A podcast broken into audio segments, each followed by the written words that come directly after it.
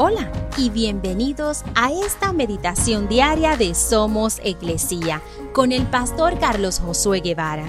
Mi nombre es Magali Méndez y queremos darte las gracias por permitirnos traer esta palabra de bendición a tu vida el día de hoy. Proverbios 18:12 dice, La arrogancia va delante de la destrucción, la humildad precede al honor.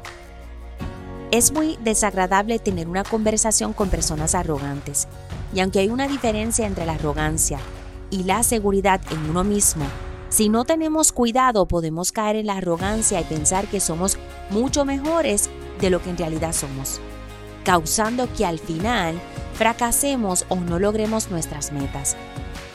La Biblia nos anima a más bien vivir de una manera humilde, con una actitud de aprendizaje y reconociendo que no somos los mejores, entendiendo que podemos fracasar y que debemos depender del poder supremo de Dios. Al hacerlo, viviremos una vida de honor y agradable delante de Dios y de los demás. ¿Estás viviendo una vida de arrogancia o de humildad el día de hoy? Piensa, ¿qué dirían las personas a tu alrededor? Y si estás reflejando arrogancia u orgullo, pídele a Dios que te ayude a vivir de una manera humilde con una actitud de agradecimiento por todo lo que Dios permite en tu vida.